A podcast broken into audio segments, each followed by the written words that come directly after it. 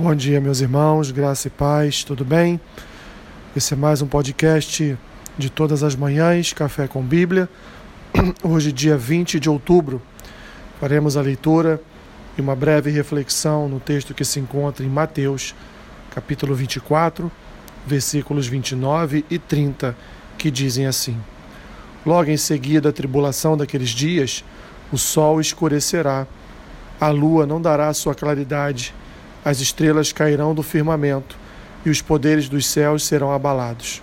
Então aparecerá no céu o sinal do Filho do Homem.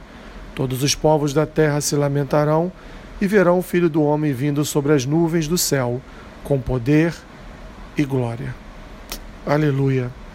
Esse é, meus irmãos, é o dia que nós tanto aguardamos, o dia que tanto esperamos, quando todos os firmamentos, todos os fundamentos, todo o universo será abalado pelo poder de Cristo, será abalado pelo juiz eterno, será abalado pelo Todo-Poderoso, por aquele que criou todas as coisas, por aquele que firmou todas as coisas e por aquele que agora estará julgando a todos pelos seus atos, por suas escolhas, por suas palavras, por suas vidas, por suas obras, por, suas, por sua fé.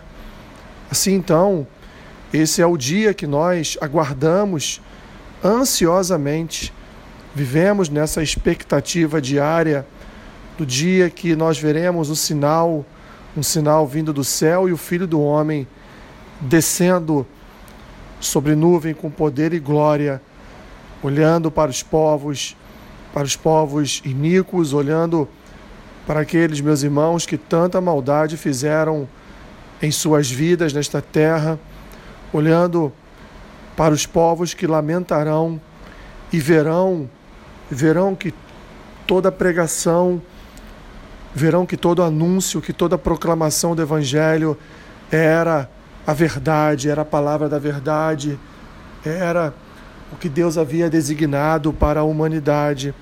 Assim, não terão mais oportunidade de se arrepender, não terão mais oportunidade de se voltarem para o Rei dos Reis e Senhor dos Senhores, mas estarão ali diante do juiz, do justo, diante daquele, portanto, que na sua segunda vinda estará julgando toda a terra, estará separando separando o seu povo para o arrebatamento, para viver em plenitude de vida a eternidade ao seu lado, na sua companhia, e daqueles que durante toda a sua vida e toda a história da igreja lutaram em prol do Evangelho, lutaram pela proclamação da verdade, lutaram contra as mentiras deste mundo, lutaram contra as ideologias deste mundo, lutaram contra toda maldade existente nesse mundo.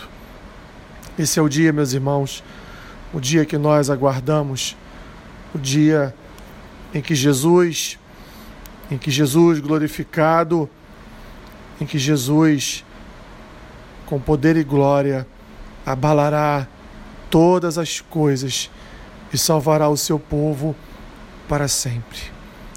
Senhor, que dia! Dia esse, Senhor, que nunca chega para nós, como, Senhor, como queríamos que esse dia chegasse. Precisamos viver essa expectativa, essa, essa ansiedade santa.